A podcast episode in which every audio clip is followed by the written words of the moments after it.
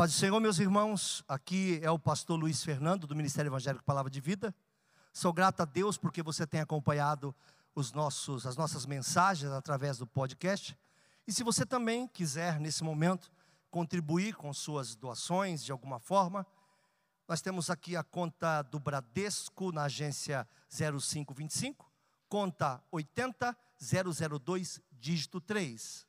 Ou no Santander, agência 0174, conta 13002611, dígito 2. E o CNPJ do Ministério é 03 742 978 mil ao contrário 17. Muito obrigado pelo carinho. Deus te abençoe. Fique em paz.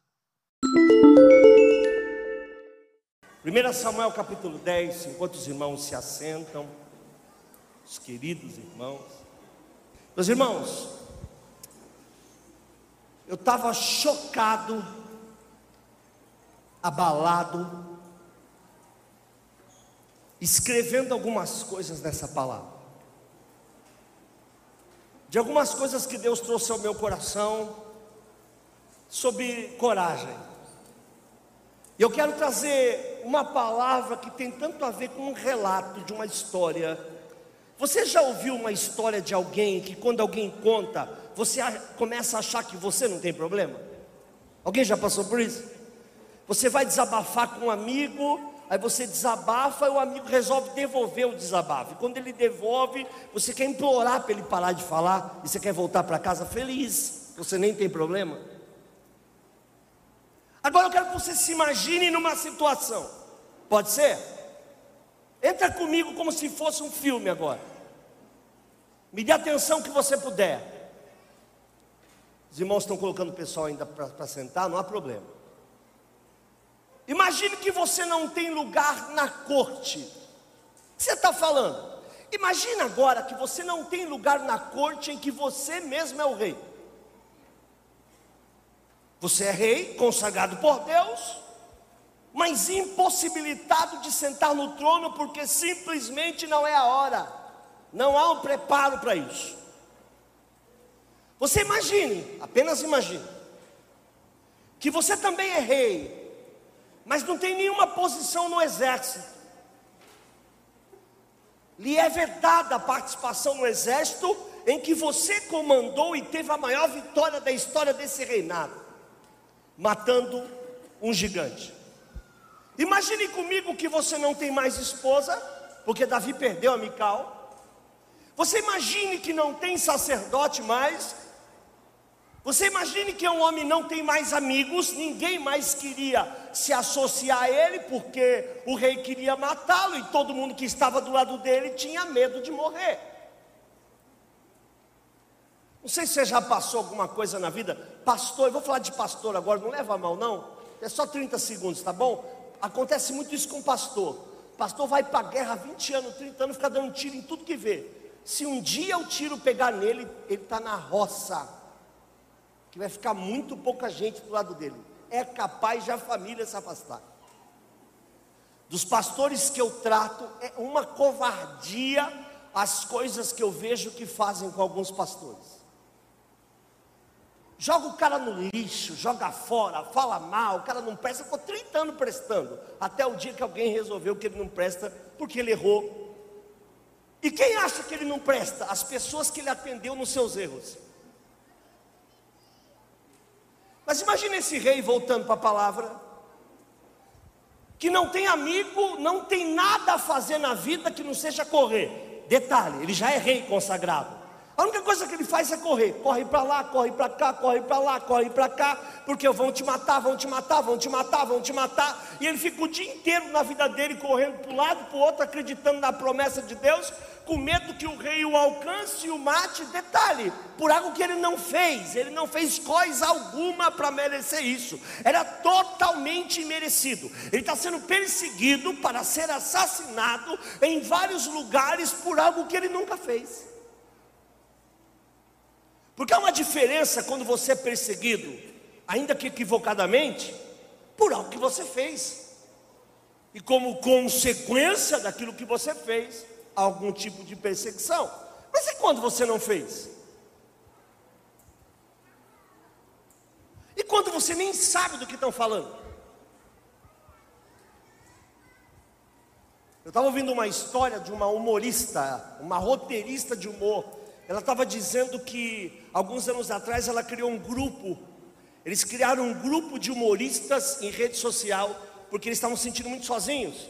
E alguém daquele grupo levantou uma mentira contra ela, e ela começou a perceber que todo mundo começou a bloquear ela.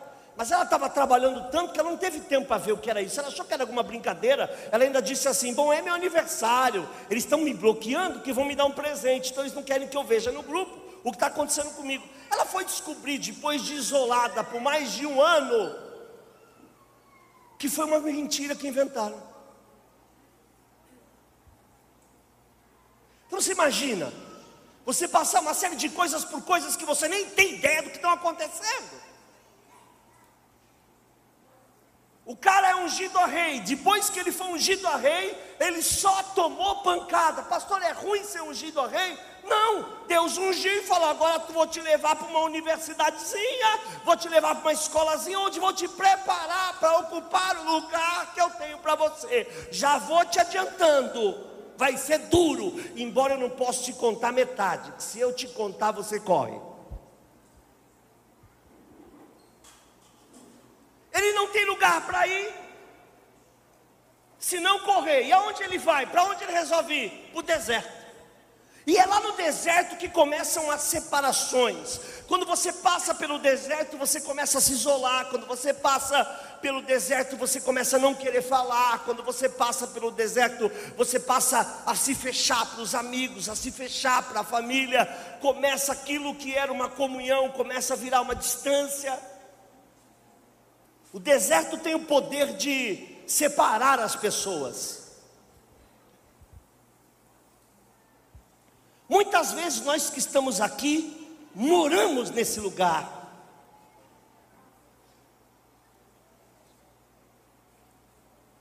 Quero te dizer uma coisa pior ainda. Pastor, pior aí vai piorar muito. Davi piora muito antes de ficar melhor. Antes das coisas melhorarem para Davi, piora muito. Mas, pastor, o que, o senhor está pregando hoje? Que minha vida vai acabar de vez? Não, ao contrário.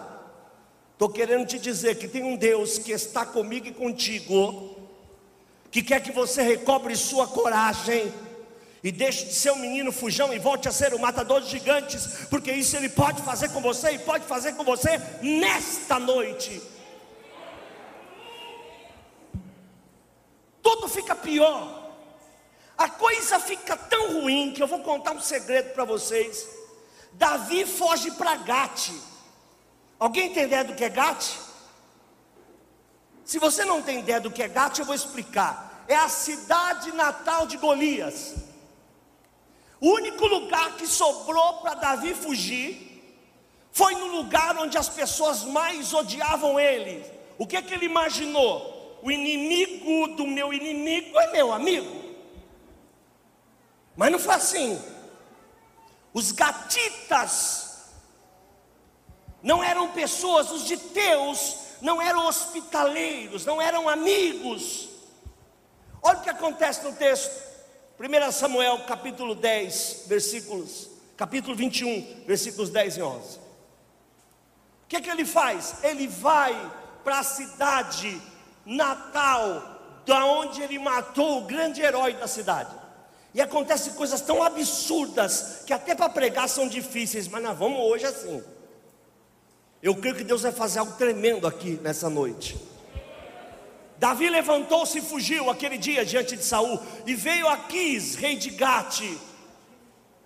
Porém, os criados de Aquis lhe disseram: Não é esse o Davi, o rei da terra? Esse cara não é rei?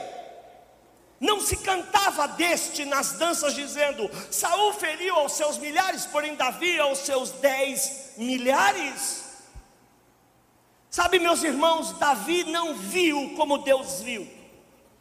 Vou repetir: Davi não viu como Deus viu. A única coisa que Davi viu foi confusão. E ele então resolve segurar os seus problemas com as próprias mãos. Ele resolve traçar um plano que não era um plano divino e vai para o último lugar que ele deveria ter ido. Ele deveria ter consultado a Deus como sempre fez e muito bem. A gente acha que fugindo vai resolver as coisas, mas às vezes fugindo a gente entra em lugares piores. A gente acha que fugindo de casa de mãe e pai porque não quer ficar debaixo de autoridade, porque eu já sou grandinho, aí você vai conhecer um demônio chamado aluguel.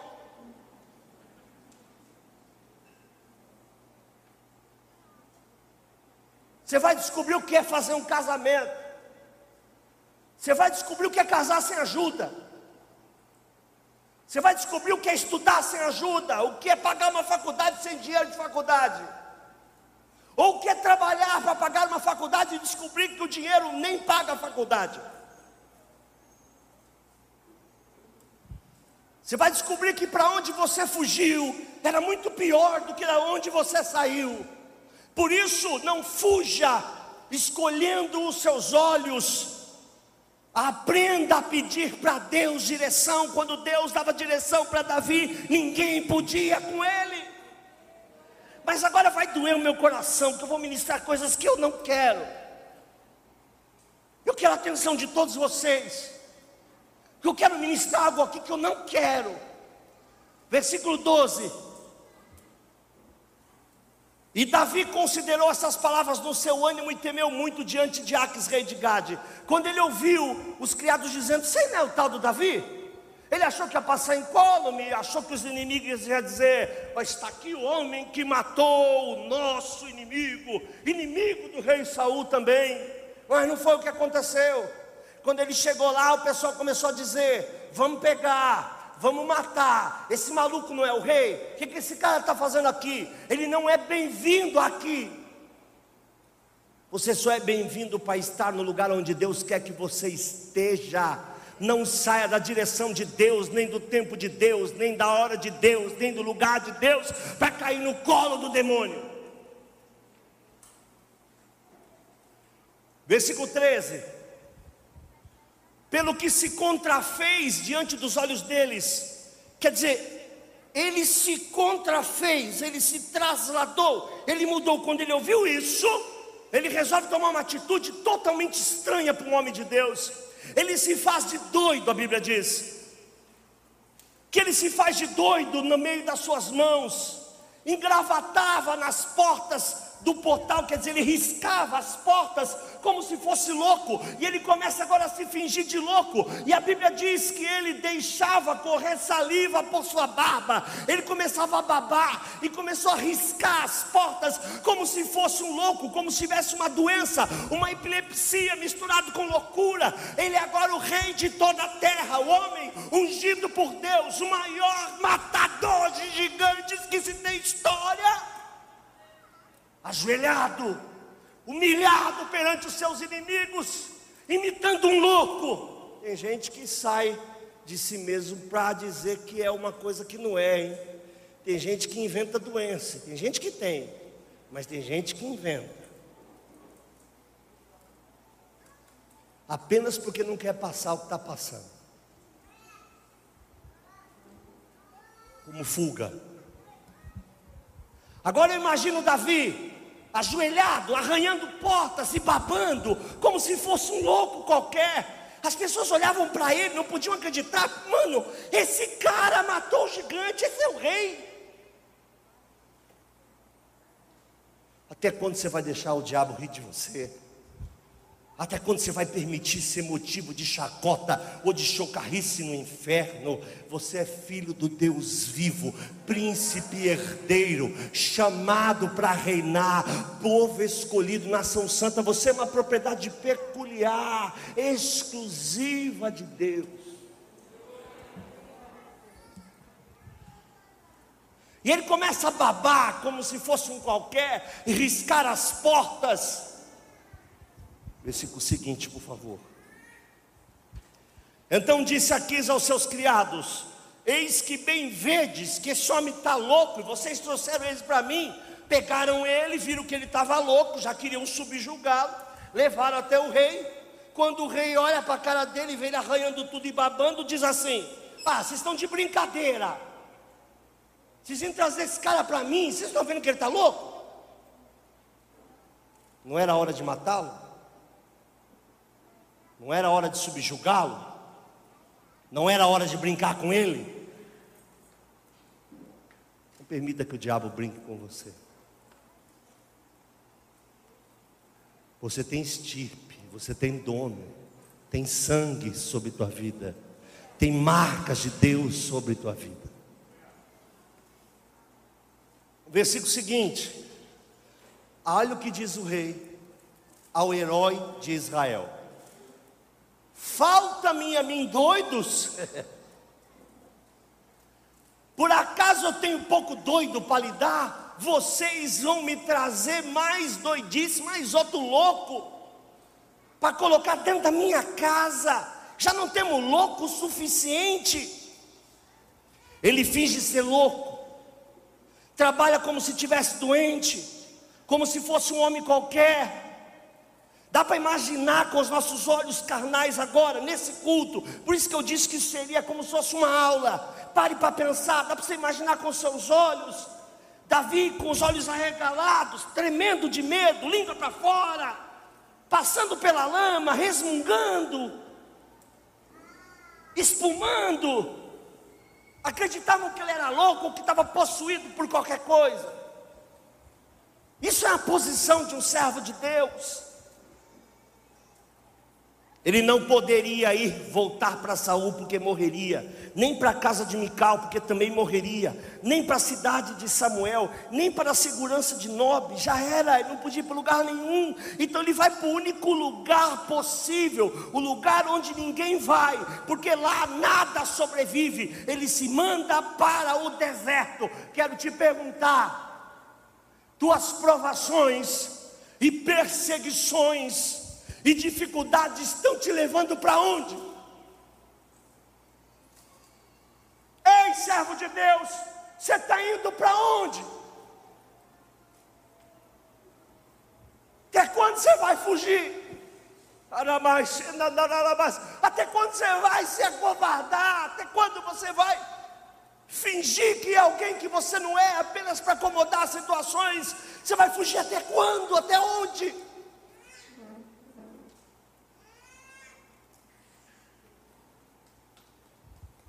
Ele vai para o único lugar que ele não deveria ir. Eu não consigo, irmãos, imaginar essa cena na minha vida, sem chorar, sem ficar pensando, Deus. Eu quero que você, essa noite, eu sei que é uma palavra diferente de tudo que você tem escutado, daqui mesmo desse púlpito, mas eu sugiro que você permita que Davi seja o seu professor, Está muito claro para mim que ele ficou desnorteado. Mas alguns versículos e alguns temas podem nos animar essa noite, amém? Ele foge para um lugar chamado Caverna de Adulão. E lá ele se anima outra vez, bendito seja o nome do Senhor. E lá, o menino, o pastor, o matador de gigantes pega de volta a sua coragem, mesmo estando com a cabeça a prêmio, mesmo não tendo onde colocar a cabeça, ele começa a colocar o seu foco mais uma vez para Deus, e em Deus ele começa a encontrar refúgio. A Bíblia diz, irmãos, para quem não sabe, tem mais de 40 salmos que ele usa a palavra refúgio. O Salmo 57, eu vou ler, não precisa nem pôr. Misericórdia, ó Deus, misericórdia, pois em ti minha alma se refugia. Eu me refugiarei à sombra das suas asas até que passe o perigo. Escuta aí, escreve se você quiser. Você jamais saberá que Jesus é tudo, tudo que você precisa, até Jesus ser tudo que você tem.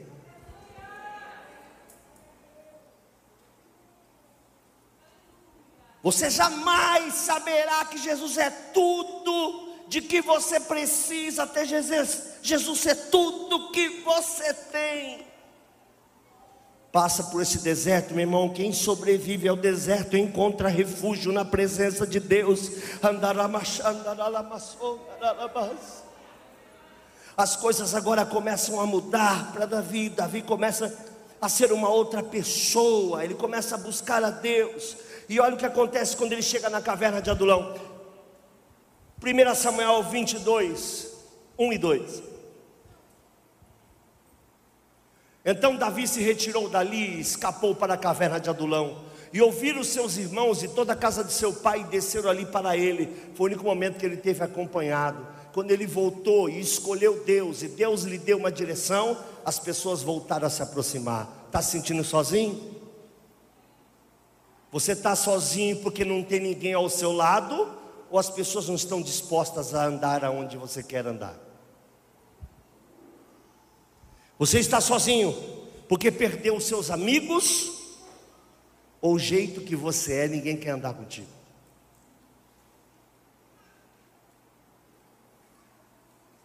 Ajuntou-se a ele todo homem que se achava em aperto. Desculpa eu fazer isso. Repita: todo homem em aperto. Todo homem em aperto. Todos os iguais a ele. Ele encontrou uma comunidade. Encontrou gente ferida. Todo homem endividado, todo homem de espírito desgostoso. E ele se fez chefe deles. E eram com ele 400 homens aproximadamente. Quando ele recobrou a coragem, ele deixou de ficar sozinho. Volte a ter coragem essa noite. Chega de se acovardar ante todas as situações da vida. Em frente, Deus é contigo. Deus não é com a tua fuga, para de ter medo, que a glória de Deus em você vença o medo que você tem sentido. Deus não vai te desamparar, porque não desampara justo. Se quer algum, nenhum deles mendigará o pão, não vão padecer necessidade. A palavra que eu tenho para você hoje é pastoral e ela é pontual. É tempo de você voltar a ter coragem. É tempo de você se levantar outra vez. Chega de covardia, chega de medo. A canção que eu esperava, se eu fosse pedir uma canção hoje, seria a última que foi cantada, porque ela diz: Quando eu achei que era meu fim, começou tudo de novo para mim. Quando você acha que isso é o fim, não é o fim, é o começo de grandes coisas que Deus vai fazer para você. Aleluia!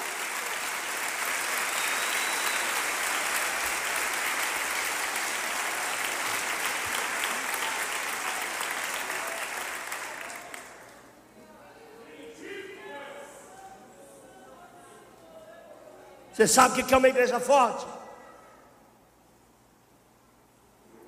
Vou te contar o que é uma igreja forte. Uma igreja forte é uma igreja cheia de ex-moradores de caverna, ou até dos que ainda moram em cavernas, pessoas que conhecem o deserto, pessoas que conhecem a dor, Pessoas que sabem o que é vitória porque tiveram que competir em algum momento. Eu não quero sair desse culto como uma fábrica de heróis, mas eu quero sair desse culto com um grupo que deixou de ser covarde. Não existe heróis no Evangelho, existem os heróis da fé, foi uma galeria que Deus fez, Ele os conhece. Você não precisa ser herói, você só não pode mais ser covarde. Está com medo de viver, está com medo de andar, está com medo de caminhar, está com medo de se relacionar, está com medo de estudar, está com medo de casar, está com medo de chamado. Meu irmão, o que é você?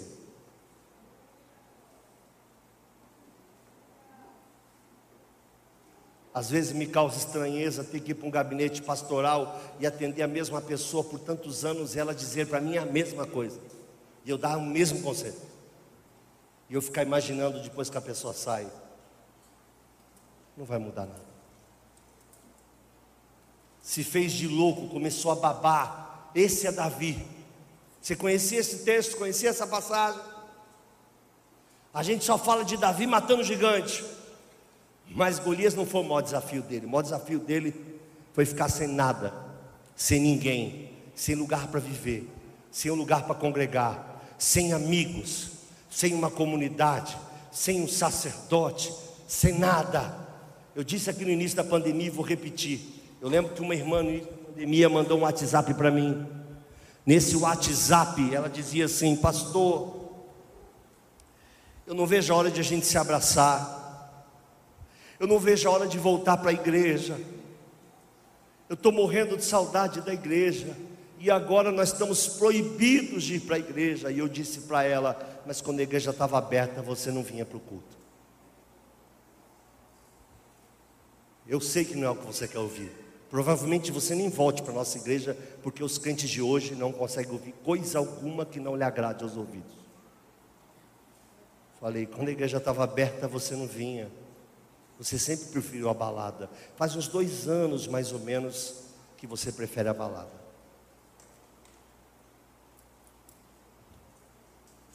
Você já está na quarentena há muito tempo. A única diferença é que não está fazendo para Deus. Hoje é um dia de Deus levantar pessoas nesse lugar. Hoje é um dia de transformação nessa casa. Deus hoje me traz para trazer uma palavra para você diferente. Eu quero que você saiba quem você é, saiba de onde Ele te tirou. Olha só, 1 Coríntios, capítulo 1, capítulo 1, versículos 26 e 27, se possível for. 1 Coríntios 1, 26 e 27. Achei até que eu estou chegando tão mal que estou achando que escrevi errado, mas não. Porque vede, irmãos, a vossa vocação que não são muitos sábios segundo a carne, quer dizer, nem todos vocês são inteligentes demais, não, são, não tem muita sabedoria, nem muitos os são poderosos, nem muitos são nobres que são chamados. Versículo seguinte: mas Deus escolheu as coisas loucas desse mundo para confundir as sábias. Se um dia você se encurvou, se um dia você se fez de doido, se um dia alguém te viu na vergonha, se um dia alguém te viu na dor, se um dia alguém te viu expondo o Senhor, expondo sua família, expondo você mesmo, expondo o Evangelho, quero te dizer que Deus te chamou para confundir as pessoas que são fortes, Deus chamou as pessoas fracas para confundir as que acham que são fortes. Por isso eu não sei como você chegou aqui, você pode ter apenas um pequeno fio de esperança, mas que o Senhor te dê um banho de coragem, transforme a tua vida, levanta meu irmão, levanta e anda, levanta a tua cabeça, levanta a tua fé, levanta o teu chamado, levanta o teu ministério, faz coisas que só você pode fazer.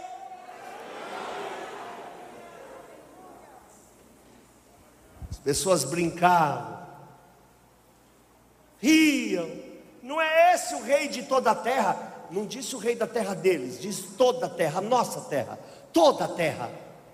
Porque naquele pacto entre Davi e Golias foi feito um pacto. Todo mundo acha que foi importante Davi matar Golias porque ele era gigante. Não foi. Aquilo foi o de menos. Antes daquela luta, Golias propôs um pacto que infelizmente foi aceito. O pacto era este: Dai-me um homem para que lute contra mim. Se eu vencê-lo, todos vocês vão me servir. Se ele me vencer, todos nós vamos servir vocês. Então, o pano de fundo, o pano de frente, era uma luta entre um menino e um gigante. O pano de fundo era: toda uma nação ficaria prostrada. Você é prostrado ou está de pé? Quem é você? Pergunta esse simples pastor? Quem é você no reino? O homem das frases maravilhosas na rede social, mas que não transborda nem para a direita nem para a esquerda. Quem somos nós? Deus te chamou aqui essa noite. Deus vai dar mais chance. Deus vai fazer outra vez.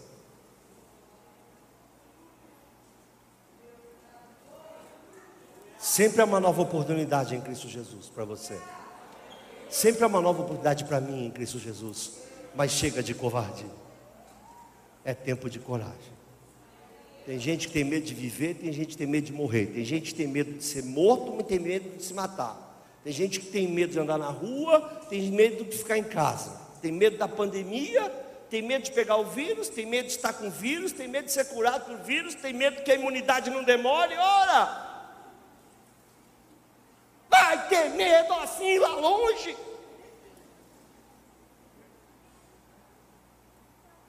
Tem medo de casar, tem medo de dar o próximo passo, tem medo de chamar, tem medo de cantar, tem medo de pregar, tem medo de aprender, tem medo de. tem medo. Porque está prostrado.